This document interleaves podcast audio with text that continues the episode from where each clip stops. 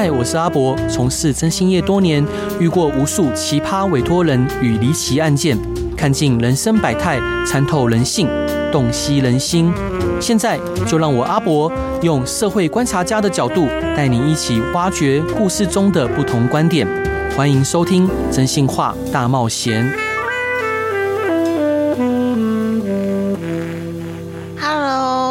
收听《真心话大冒险》，每周一到周五晚上十一点到十二点，我是代班主持人 Peggy，与你分享各种不同的人生故事。我们今天邀请到的特别来宾，她是一位拥有丰富教育背景的教育工作者，更是一位勇敢面对育儿挑战的超级妈妈。她把她的学经历、教育理念，以及如何面对孩子的情绪挑战，用她所采用的正向教养方法，撰写成最高教养术《妈咪老师的原子计划》这本书。今天，让我们一起探索这位妈妈老师的精彩故事，一同学习她如何平衡工作、家庭。和工作、个人成长的奇迹之旅，让我们热烈欢迎 Cindy 老师。Hello，Peggy，我是 Cindy。好，欢迎 Cindy 老师。那可以先请老师跟我们介绍一下这本书吗？最高教养术：妈咪老师的原子计划。这是一本怎样的书呢？大家从标题就可以看到，原原子计划就是一个讲时间管理的书。因为世界上呃市面上很多都写给成功人士的时间管理，可是没有一本专门写给家长的时间管理。所以我特别写了这本《原子计划》的书，让更多家长来学习生活和工作的平衡。哦，那是怎样的机缘下，老师想要撰写这本书呢？对，这本机缘下是，其实我一开始想要出的是绘本，是绘本。对，那因为就是我有一个那教练叫做 Karen 啊 Karen，他帮我鼓励我说，你应该先出正向教养的书籍，所以我就开始着手帮我之前教过时间管理还有正向教养的经验写成这本书。哦，那以后有机会也会出绘本吗？有正在计划，明年中希望可以出。哦，那明年还是欢迎 Cindy 老师上我们节目，开心。好，那呃，老师在刚开始当妈妈的时候，对你来讲最大的挑战是什么呢？最大的挑战就是我。我嗯，因为我大概十二年前开始当妈妈，那时候是最流行的书就是《优雅育儿》，如何像法国妈妈或者是像日本妈妈那样子。啊，对，所以我最大的挑战是，明明我就是一个老师，我想要优雅的育儿，可是我却没有办法面对哭闹不休的小孩，因为育儿书上没有写说小孩哭闹不休是多久的话，才知道原来是半小时、一小时起跳这种。对，那时候已经措手不及，完全没有对，就是很失控的状态这样子。对，哦，那你你当下遇到这么大的挑战，你怎么？办？你是找书还是找妈妈帮忙？那时候就十二年前，其实资料都没有那么齐全，就是爬文，嗯、就爬部落格，或是找书看看别人怎么做，嗯、然后不断的在尝试中，然后找到适合自己小孩的状况这样子。那你有请教一些长辈吗？有啊，当然有请教长辈，可是长辈跟我们现在遇到的状况很不一样，所以有时候讲了就是可能也没有太大的帮助，所以最后我会请教医生这样子，然后不断的看看书，请教医生，对，然后询问当时的朋友，因为那时候我又用的是百岁的一个方睡眠方式，然后会用一起问说，哎，那你一样同样尝试百岁，那你为什么没有挫折呢？或者是你如何克服这个难关？这样子。哦，那在成为妈妈之前，你对着自己的期望是什么？然后在变成妈妈后，你对你觉得你有达到你最初的期望吗？嗯，就是我觉得问题很好。我的期望就是因为我是老师，我也希望说我可以教出一个很棒的资优生的那种感觉。对，那经过这十二年，其实当中自己有小孩嘛，也会知道说育儿中有很多的挫折跟为难处。那现在的话，我觉得是处于一个很放松，就不把小孩当成我最好的作品，而是让他成为自己，那我也可以成为自己的这个舒服的状态。哦，对，刚刚忘记问那个老师的小孩子是几岁？哦，对，他已经，我有两个儿子，一个是小六，一个是小五，然后小六那个明年要上国中了，所以也是一个 很大的挑战。这是另外一个挑战，就是青少年的挑战。嗯，而且现在青少年来得很快，所以大概高年级开始就会有一些症状了。对，不管是青春期的展现，对，或者生理上的变化，或是情绪上的变化，都会有的。大概大概好像五六年级就会开始，差不多。对，所以两个都是儿子嘛，两个都是儿子。我挑战，我的粉丝很喜欢讲我说我是左右为难的 妈咪老师这样子。老师真的很厉害，但这本名字很可爱，叫做《最高教养术：妈咪老师的原子计划》。为什么这些计划会被你称为是原子计划呢？嗯，我大概是从高中。开始我自己会做时间管理，就是如何念书，然后分配时间看书嘛，对不对？可是我发现越大的计划，就譬如说我今年要读完五十本书，就很难去做到。但我发现，如果你小步骤，譬如说我今天只要少吃，不要不要喝一杯奶茶，那我觉得哎，这个这样的小小步可以做得更好，更容易做到。所以我开始进行推广这种比较容易执行的原子计划。哦，就是把。嗯，我们现在计划不是那种一年度的，对，然后变成说切成小块小块，比较简单的方式去执行。对，你觉得这样子是比较符合大家的的部分，这样子。对，不仅符合大人，然后小孩也是很容易做到这样子。哦，所以你的原子计划就是包含呃大人，然后也包含小孩，的部分都有嘛？这本书，哇，这本书真的很棒哎。那大概可以请老师大概说明一下，这个原子计划书是怎样的一个？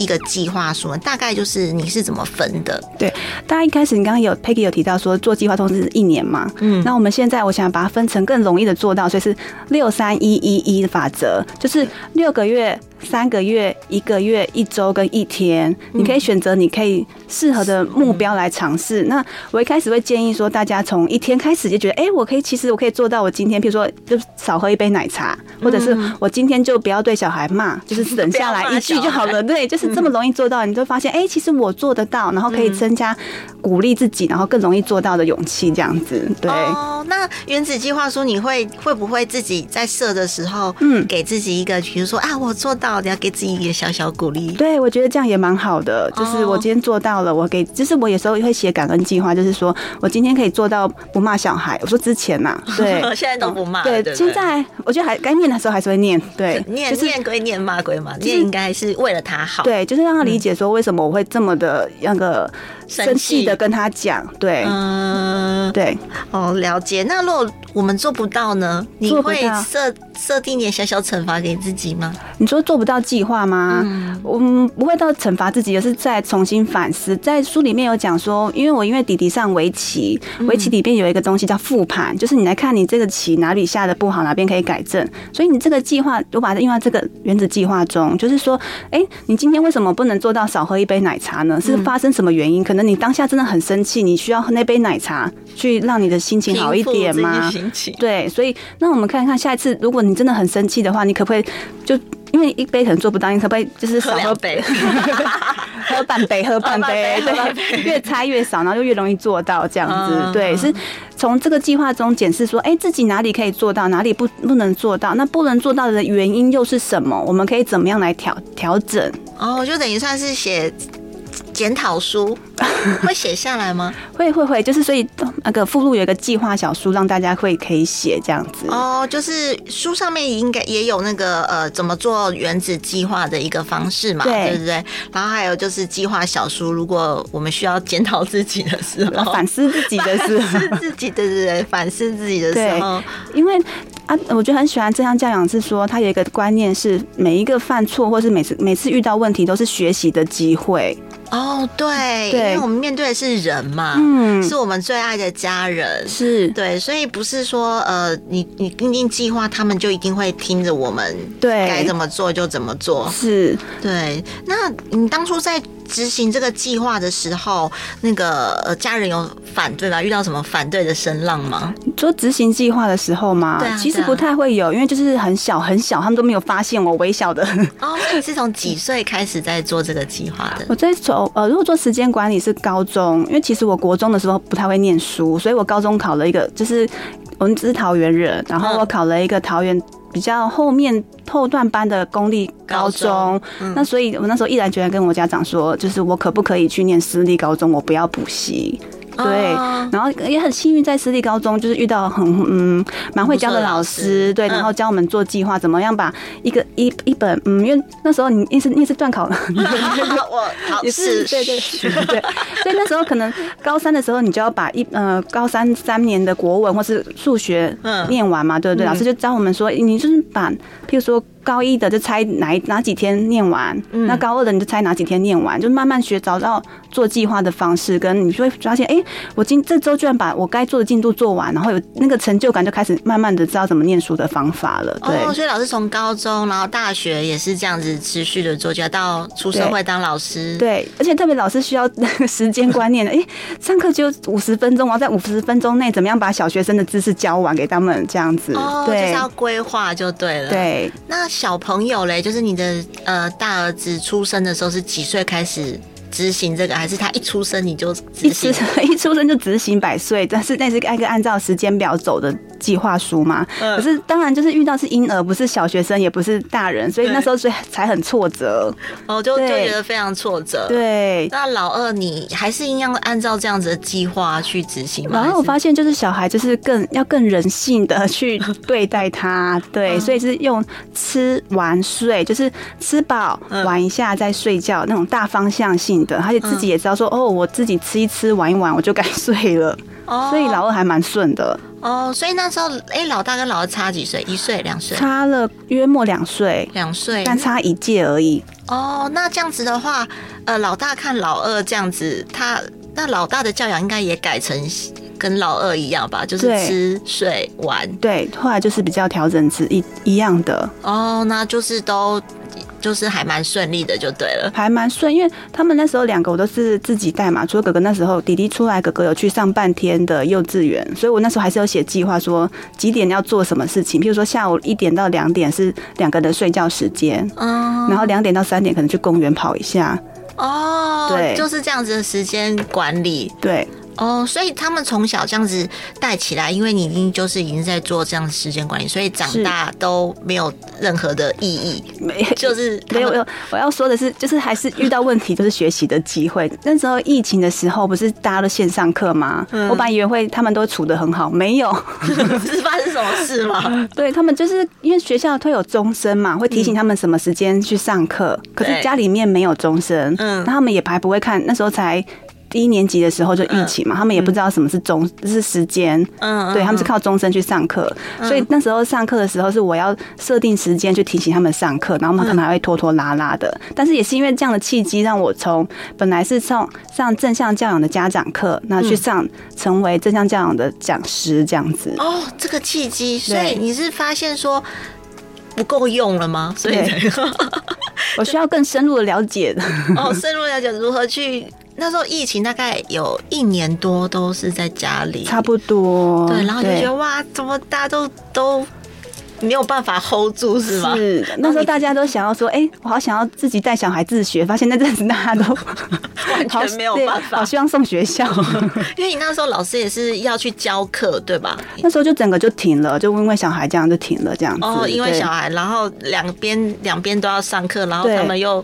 讲不听，对，所以我就觉得先把自己的事业就是先停下来，我就先专心陪他们。嗯、不过这也是遇到问题就是学习的机会，所以才可能让我写这本计划书，然后今天来上你的广播节目，这样真的是一个很好的契机耶！原来是疫情，对，感谢就是我们有。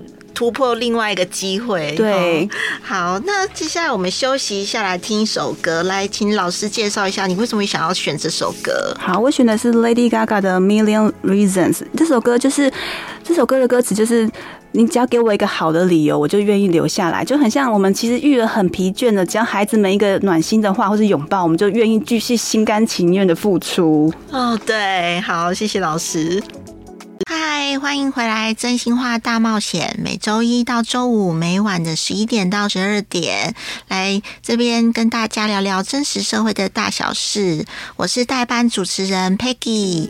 让我们热烈欢迎陪大家一起勇敢面对挑战的超级妈妈 Cindy 老师。Hello，Peggy。Hi，Cindy 老师。好，那我们现在要来请教一下 Cindy 老师，那我们要如何开始规划属于我们的原子计划书呢？好，我们一开始在规划原子计划的时候，我们是不是都会很想要写很多事情？就譬如说我然后今年刚好二零二三年底，明年二零二四，可能想说关于健身，我就要瘦个五公斤，然后育儿小孩可能要数学给我考一百分，自己的工作 KPI 是怎么样，然后家庭要怎么管理，可能写的很多项。我原本也是这样做计划的，我发现后来我做不到的时候，我就很沮丧，干脆算了，不要很挫折，去喝奶茶比较快。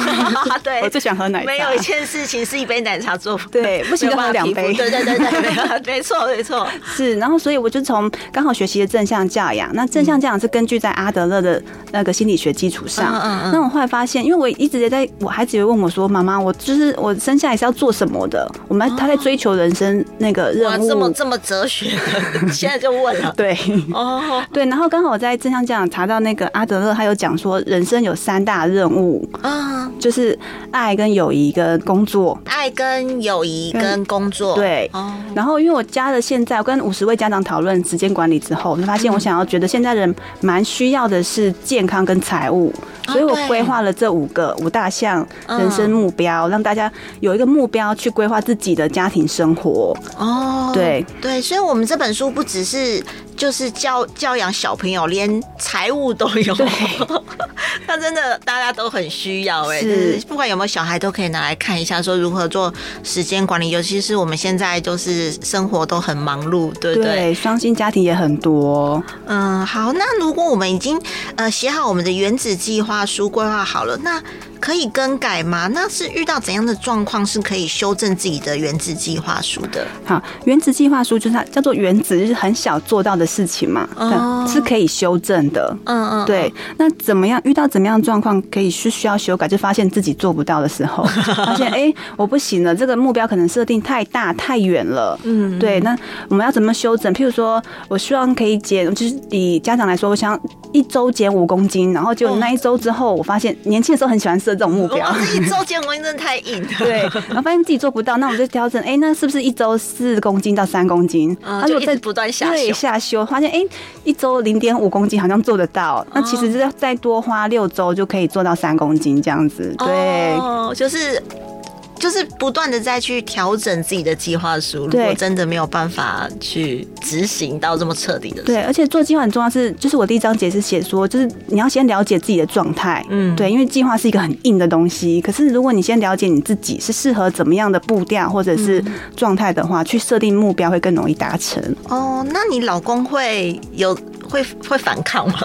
我比较好奇，就是你在订立这些计划的时候，小孩子或者是老公，小孩子可能因为从小就是在计划中长大，是对。那老公呢？老公好像不太，他就是。他呃，因为我自己在做自媒，应该说我自己在做自媒体这一块，他觉得我都是用，就是孩子们睡觉之后，或者是我早上起来的时间做，都没有完全打扰到他的时间。哦，对，所以他就觉得蛮支持的。哦，所以哦，所以呃，你有连他的原子计划一起去安排吗？还是他自己会去计划？他自己会去计划。哦，那你们这样子配合的很好哎。是。那如果我们已经详细规划好的原子计划遇到挫折无法确实执行的话，老师有什么好建议的？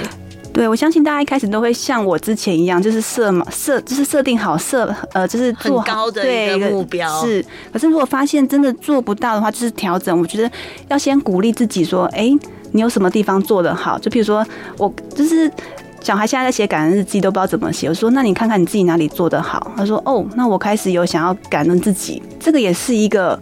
对，鼓励自己的方式，就譬如说，即使你没有做到你原本的规划，嗯、哦，原来我有开始想要改变的动力，嗯、鼓励自己，欣赏自己做得好的地方，也会更有动力去做这件事情。然后再就是。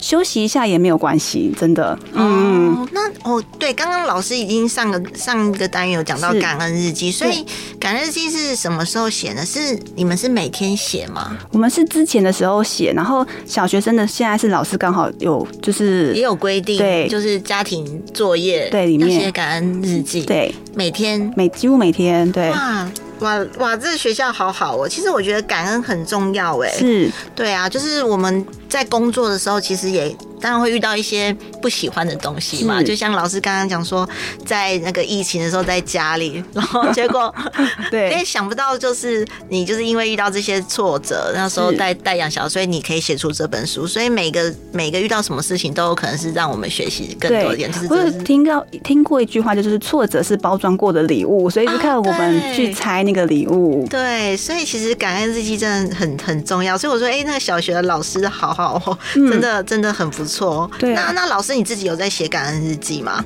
我之前一开始的时候，在约莫五年前有在写，因为那时候在家里就带小孩，其实很没有价值感。哦、嗯，对，就每天忙在小孩煮饭，然后弄一些自己的。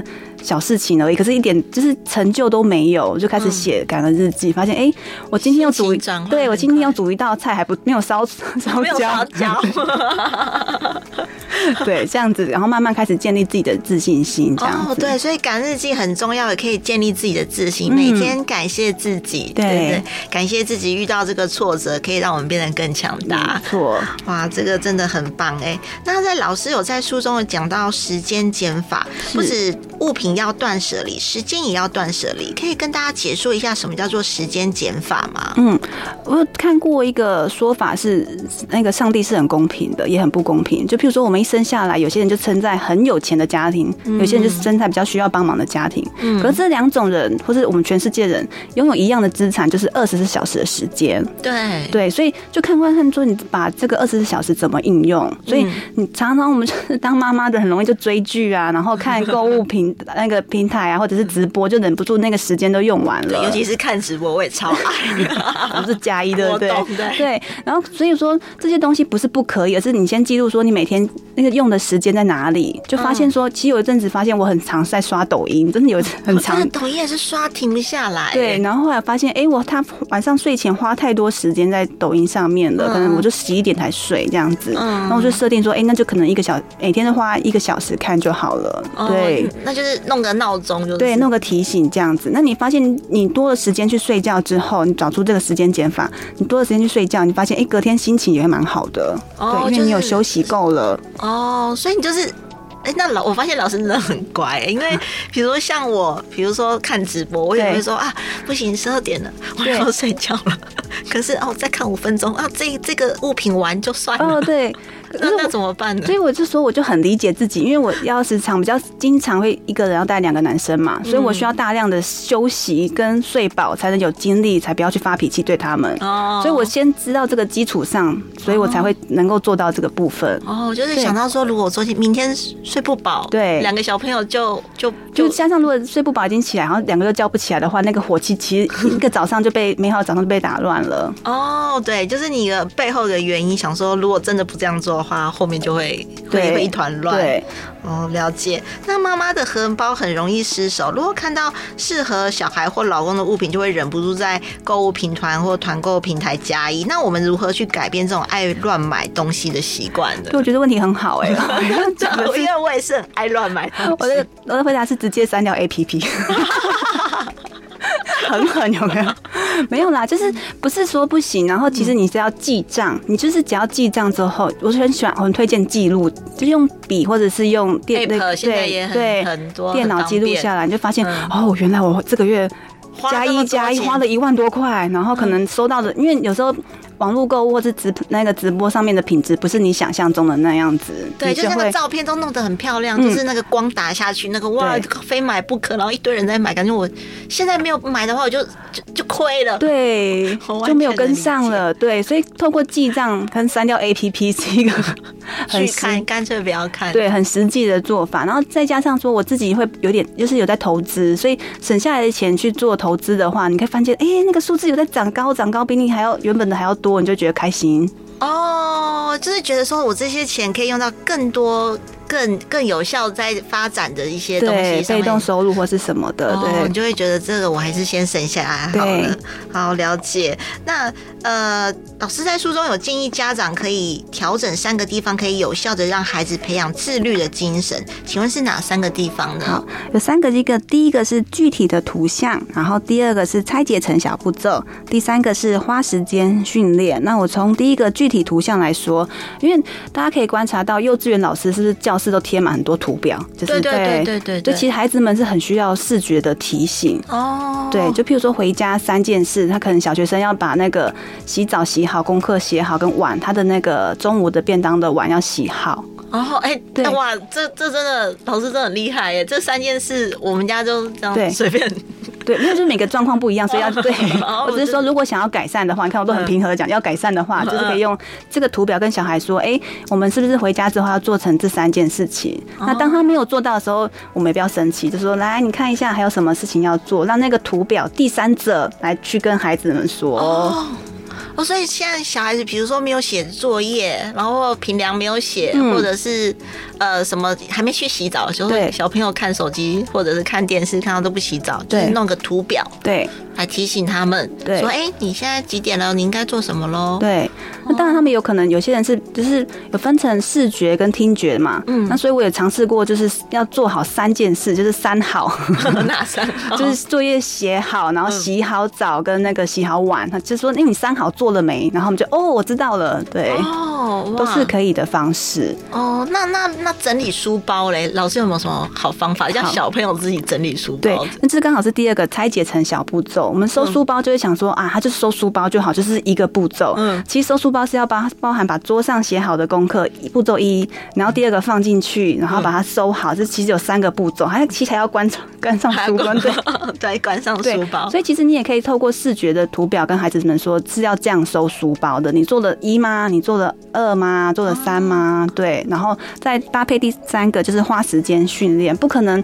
我们就很希望说小孩子讲一次就会听，其实根本不可能。对，不可能呢。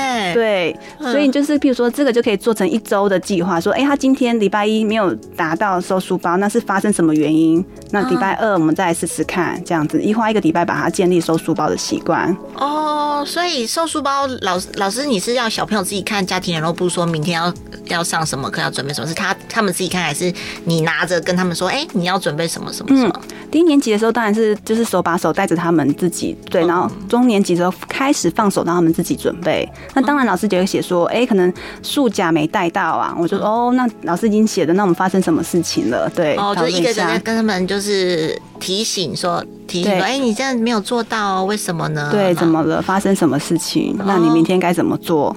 哦，哎、欸，那就老师家里是很多图，如果是这样，小的时候对，小的现在就已经已经把它建立起来，就不用那么多图。对，现在有的图是那个家庭型事例，就譬如说我们刚写好十二月份就是会有什么状况，就是譬如说我今天我来就是我录音，对对，我写一个 C，我是 Cindy 嘛，然后出去录音，嗯、然后在礼拜五弟弟是校外教学，我就写个弟弟是 D，他叫，嗯、然后我就写成校外教学，然后刚刚哥哥那天有学校有活动，把它写下来这样子。哦，是一个就是很大的那种呃。挂在墙上的那一种，月历的那种哦，那这样子全家干什么？其实大家都知道，都知道，对。哦，那这样子很棒哎，对。好，那我们这边休息一下，听首歌，来请老师介绍一下，哎，为什么想要选这首歌呢？好，这是最近来开演唱会的 Coldplay 的 Fix You，就是我们当妈的时候，很多时候晚上都会想要哭，或者是很沮丧的时候，就会想要听这首歌来抚慰一下我自己的心情。对，哦、好，谢谢老师，谢谢。嗨，欢迎回来！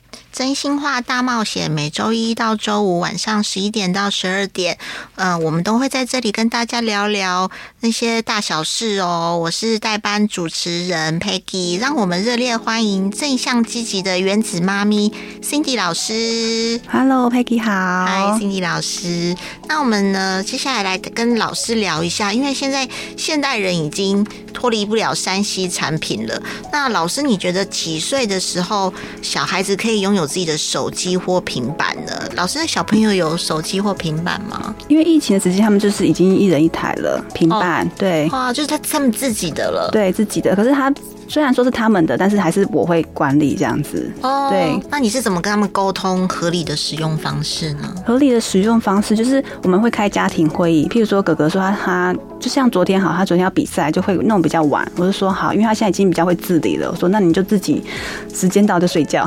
哦，对，他在自己的房间吗？在书房。哦，门是打开的，门是打开的，对，都门是打开的，我们不会关门让小孩在房间里用，因为听到太多让小孩自己在房间里弄。弄的事情了，对，我不是很适合。因为现在好像很多家庭，我自己知道的，就是可能小孩子一人一间房间，嗯，然后门都是关着的，哦、跟我们以前是不太一样。嗯、我们像我自己爸妈是不准我们关门的，对，我现在还是没有让他们关门这样子，对呀，不知道他们在里面干嘛。对，而且特别有手机之后，现在不是。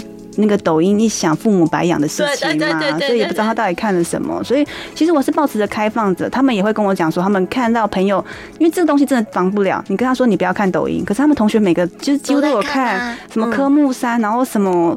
另外一个歌很忘记，都都会跳，然后也都在讲很多的现在的什么中二的梗哦、喔。对，对我我知道我知道，因为这抖音真的防不胜防。对，所以反而是我觉得就是合理的，跟他们说那个媒体素养，就是诶什么其实是适合的。那你觉得好笑，那就笑一笑就过了啊。其实真的没有怎么样，也不不需要去学习。对哦，所以媒体素养是你们在家庭会议的时候也会跟他们说教导这些东西。呃，媒体素养比较像是我平日就是有看到什么新闻，就比如说之前。看到一个十六生十六岁的国中生怀孕，我也在路上跟他们讲说，哎、欸，发生了什么事情？他们怎么会怀孕？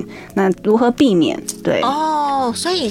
两个小朋友，你蛮大就已经在讲这个呃青春期的这些，是我觉得是需要的哦。所以所以呃是小朋友，就是老师的两个小朋友，现在目前看看平板的时间跟呃在看什么，其实老师都看得到嘛，因为门是没关着的，对，都大概知道。然后他们看的时间是我们家是平日都没有的，平日一到五在写功课是没有，除非他要查作业，可能会跟我借个十分钟去查。哦，所以平板平平常都是在你那边。对。哦，那手机是还没有配，手机是还没有。然后至于什么时候要手机，我知道比尔盖茨是说，就是国中之后再给他，国高中再给他。比尔盖茨对，对，但是就是现在这个状态，我已经打听过，就是国中生的家长好几位，他说其实有的时候老师学校的老师，国中老师会希望小朋友跟他是在一个群组，不要带家长进去了。所以这这就意味着国中生就要有自己的手机了。哦，所以哎，老师的小朋友是在台北吗？嗯。哦，现在台台北的小朋友，因为老师小朋友一个五年级，一个六年级嘛，是他们的班上有拿手机的人多吗？因为是公立学校，他可能大概十个以内吧。哦，这么少哦？对，算是少的。哎、哦欸，对比我想象中中的少哎。嗯、哦，那那这样子还好。所以其实老师是觉得国中以后再拥有手机是比较好的。就是拥有手机之前要确定他的媒体素养是足够的。所以这其实就是我们平常家长就要跟小孩子有在沟通这件事，跟他聊一些呃新闻大事啊，或者社会案件。嗯，像之前不是流行萝卜刀吗？哦，对，对，我们也有讨论，他们也有说同学有带带来学校玩。他还没有禁止之前，嗯、他们就讲了萝卜刀已经他们同学带来玩了。我说哦，是哦发生什么事情？嗯，那怎么玩？对、嗯、我也是是抱持着开放性的态度跟他们讨论。嗯，对，然后禁止反而会反弹哦。对，而且他们不知道为什么禁止哦。对对啊，那个我看网络上还有说以前玩什么，现在是萝卜刀就在害怕。对，以前我们是拆信刀啊、哦，对，就是类似那种 更尖更可怕，然后我们都。还是这样子玩，对。然后我家小孩说，萝卜刀才是塑胶制品。他说，那美术课的美工刀不是更危险？他就提出这个质疑跟我讲。哎，他这样讲也对，对，是蛮合理的。所以是怎么样去东西都在，怎么样去合理的使用，才是教导他们的方式。哦，这样感觉好像我们网络上是看到黑影就开枪，萝卜刀就是禁止。我们教育部很紧张这样子。那我刚才有听到老师有讲说，就是家庭会议这方面，因为我我发现我我自己这边周围的朋友是。有一些小朋友已经是在自己房间里玩手机，那你们觉得，因为你这样子感觉，老师说遇到这样子跟呃呃小朋友跟家长的意见是不符合的时候，你们会开家庭会议吗？会。那大概是不符合的时候才开，还是每个礼拜开一次呢？以前比较小的时候，我们大概是哥哥小一、弟弟幼稚园时候开始开，就每周一次会开。嗯。那现在现在，因为他们现在大了，就是大概一个月一次就够了。哦。对。就是这个东西要真的好好的沟通嘛，因为例行性的东西，因为有的时候你紧急的时候已经来不及救火或是什么之类的，就是其实日常就是车子也要日常的维修才会。确保它顺畅的开啊！哦，对，因为我怕有些听众朋友就说：“哦，对，怎么小朋友他们在看什么，我们都不知道，哎，该怎么办？”嗯、所以其实，呃，开家庭会议也是一个蛮好的方式嘛。对，对，对，因为家庭会议，我们家最后一个是说一说你这周有什么有趣的事情可以跟我们分享。就譬如说，我可能就是说我这礼拜要去录音了，然后会很紧张啊什么的。哦、对，所以我们透过家长先分享自己的经验，小孩也说哦，我学校同学有人在玩萝卜刀啊什么的。哦，就是分享自己四周发生了什么事情，这样子增加彼此的感情，这也是非常好的哦。那就是推荐给听众朋友，如果听到这里的话，就会。家庭的这个会议其实也是蛮重要，但有什么重点吗？你们大概会怎么讲？书里面也有写，就是一开始是感恩，嗯、就是要彼此感谢，哦、这也蛮重要的。因为现在小孩会把太多父母的付出视为理所当然，真的，嗯嗯嗯，所以他们就会写说，他们就讲说，谢谢妈妈帮我煮饭。哦，都不知道该不知道该讲什么，这个我对对，我也常听到，对对，但他们至少看到妈妈的付出，就是煮饭这件事情，因为我可以选择去点外卖或者什么的，对哦，然后感谢。爸爸赚钱，对对对对，没错，大概就是这一类的。对，好，然后再就是开始讨论这周有什么议题，就是譬如说我们会遇到一些状况，譬如说。呃，如果跟哥哥有一些就是呃三 C 的时间，觉得没没办法都拢，那我们就写下来三 C 时间讨论，嗯，对，或者是弟弟可能就是魔术方块的时间，为什么没有办法再增加，或者是怎么样的？然后韩令营要不要去，也是一个可以讨论的。哦，就大家一起举手表决吗？嗯，一起共同讨论。对，然后最后有表决吗？还是最后有一个就是利用就是合不合理的一个三 R 方案来讨论说适不适合三 R 方案。对，这个书里面有都有写。都有写，那如果想知道的话，去看书。对，一定要买老师心怡老师的书。好，那老师在书中一直强调就是正向教养。那在正向教养的学习中，你有没有遇到什么印象最深刻的困难？你是如何克服的？嗯，所以正向教养一开始，我相信家长都跟我一样是看书，对，看书来了解什么什么叫正向教养。然后一开始看完书，我会觉得说，就是好好的跟小孩讲话，温和又坚定，说你就是不要做这个，你不应该现在不是，你现在应该就去洗澡。就是好好的跟他讲，他就应该做到了。发现哎、欸，他没有做到哎、欸，可是我已经好好讲话啦，所以我很挫折挫败。我按照你的方式，为什么小孩是不听话？嗯，对。然后后来我是如何克服的？就是我就去上课，去上家长课。哦然后他的家长课很有趣，是譬如说他会请你换成小孩的身份，假假设你是小四的小朋友，嗯，那那个妈妈跟你讲话说，就是请你去写功课。嗯，对，他会问说。家长是跟你这样讲说，比如说我示范一下，嗯，你现在赶快去写功课，然后他问说，那你现在感受是什么？当你是小四的小学生之后，然后就就说，嗯，就不想写啊，觉得很烦。对，可是如果好凶哦，对，那如果妈妈是这样说，哎，那你现在该做什么？你好像会觉得，哎。好像妈妈在问我，好像有什么事没做完，我可能会去想一下。哦，就是引导小朋友去思考这件事情，而且是家长课是引导家长去换位思考小孩的想法是什么。那我们到底怎么样去做到精准的提醒小孩，去做到温和又坚定的正向教养讲话方式？哦，对，温柔又坚你，这感觉很抽象，可是要实际常常去练习才知道，对不对？对，所以像我之前就会觉得很挫败，我就好好讲话啦，他怎么还不听？可是我讲的句子是，你怎么不赶快去？哦，就是你如何讲的那个也是有方式的嘛，对，语气也有，语气也很重要，语气跟方式都很重要。这书应该都 都可以写到，都有写到，对对，因为这个没有办法在我们广播这样子讲个两句，大家都可以知道，因为稍微示范一下，对，因为真的很抽象哎，坚定又呃什么。温和又坚定，温和又坚定，对，还有眼神，对对，对，眼神相对跟小孩讲话，譬如说你在厨房忙，你赶快去写功课，可是小孩可能就没听到，可是你这时候走，就是放下炒的菜，然后走到小孩面前说：“你现在该做什么？”嗯。是不是有感觉温和又坚定？对啊，我的感觉瞬间压力有点大。小孩子，我我刚刚有感受到那个压力，有坚定的部分。有有有有有有哦，对我我要做什么？有有老老师现场这个示范，我有感受到。好，老师真的很厉害。那教养小孩是一件很辛苦的事。如果真的妈妈累的话，身体很疲倦，老师有什么方法可以建议这些辛苦的妈妈呢？对我呃，可以提供我自己的方法。法是我自己会休息，就是真的什么事都不做，就躺在那边，连追剧都不追剧，我就躺在那边休息。哦，真的，就是好好的放松休息，或者去做瑜伽，都是一个蛮好的方式。那小孩子会不会来吵你？就是他们上学之后，对对对，找个空档，或者是其实我早上起来会冥想，他们睡觉还在睡觉，我就是可能五六点就起来了，我会先冥想个五到十分钟。哦，对，就跳脱一个，就是你知道，小孩跟妈妈相处是一个距离。很有压力的距离。对，可是如果你透过自己去休息或放松，可以产生一个就是距离的美感的话，你就会觉得啊，好像又不太一样，可以换个角度来看他们。哦，哎，我觉得呃，那个冥想真的蛮重要，现在还是蛮流行冥想的，嗯、让自己。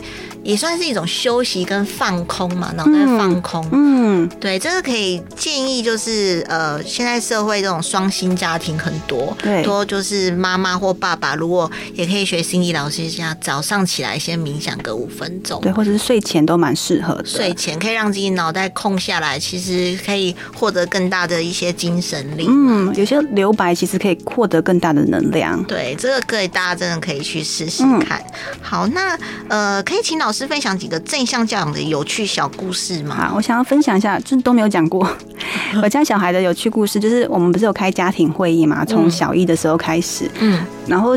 结果小孩在中年级的时候就被老师邀请去开班级会议的班那个主席，对，所以因为他在家庭会议都很知道流程了，也知道怎么主持，所以他主持那一次的那个就很顺畅，对，非常的顺畅，这样子，老师都惊呆了，对，怎么这么厉害？对，所以我就觉得呃，这样这样很符合现在的一零八课纲所需要的素养的培养，这样子。哦，对，就是而且从小教起来是比较轻松一点，对不对？对，然后当然中间中青少年要再教，可以花点时间，可是还是。会有成效的哦，就是只要耐心。其实我觉得父母的陪伴跟耐心倾听是很重要的。嗯、对，然后再一个很有趣的故事是，我知道大家都想要做到正向教养，想要好好跟小孩讲话，可是很，就是有时候真的是一忙起来，一有压力，就是忍不住，就是想要泼妇骂街。我懂，我都懂的。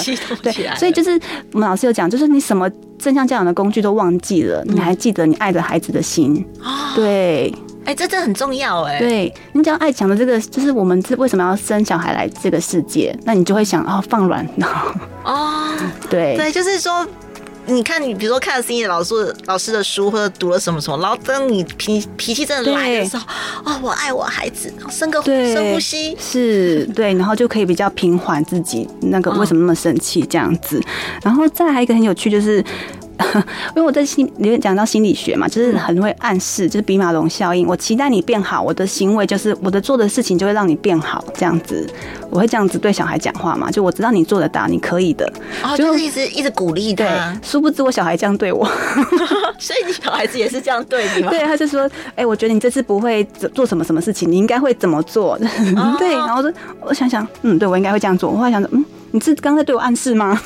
哎，但学起来了呢。对，就是学以致用。真的，哎，你这样很棒哎。嗯。所以，那今天小孩子有没有说，哎，你今天来来上节目不会紧张，一定很棒的。有 有，他帮我打气一下，这样对。哇，那你真正真的是很正向循环的一个家庭教育。对，我觉得蛮适合的，所以就是很感谢有这个节目，让我来好好的推广这本书，跟推广正向教养。对对，这真的很重要。谢谢心怡老师。那对于最后，对于辛苦的妈妈们，你有什么建议？意呢？嗯，建议的话，就是我刚刚讲的是放松跟休息嘛。我还有个建议就是放下手机。哦，对，放，因为我们时常看很多就是网美或是网红妈妈做的很好，或者是教育专家都怎么讲，可是我都做不到的挫折。可其实你放下手机，好好看着你的孩子，欣赏他的特质，他可能就是没有办法把书包弄好，或者他吃东西就是乱掉。我们就是先欣赏他的这个特质，他就是这样的小孩。嗯，对，然后享受这个么混乱又真实的。真实的现在，对对，育儿生活，育儿生活，对，就是其实暂时这样也没有关系的。好，对好，谢谢心怡老师。那最后我们听首歌，为什么心怡老师会想要选这首歌呢？对，我就是想说，我我很喜欢听，最近很喜欢听 K-pop，是因为它，我觉得它带给大家女性很多的鼓励。这首那个 Wanna Be 也是，就是摆脱，就是挣脱以往的束缚，然后成为自己的一首歌。我也希望各位家长能够透过这本书、这首歌，然后做到成为自己的美好。哦，好，谢谢心怡老师，谢谢，谢谢，谢谢大家今天的收听。如果需要更多的资讯的话，可以到 FB 搜寻真心社阿宅的窝真心话大冒险，或各大 Podcast 平台搜寻真心话大冒险，也可以听到我们的 Podcast 哦。我是代班主持人 Peggy，我们下次见，拜拜。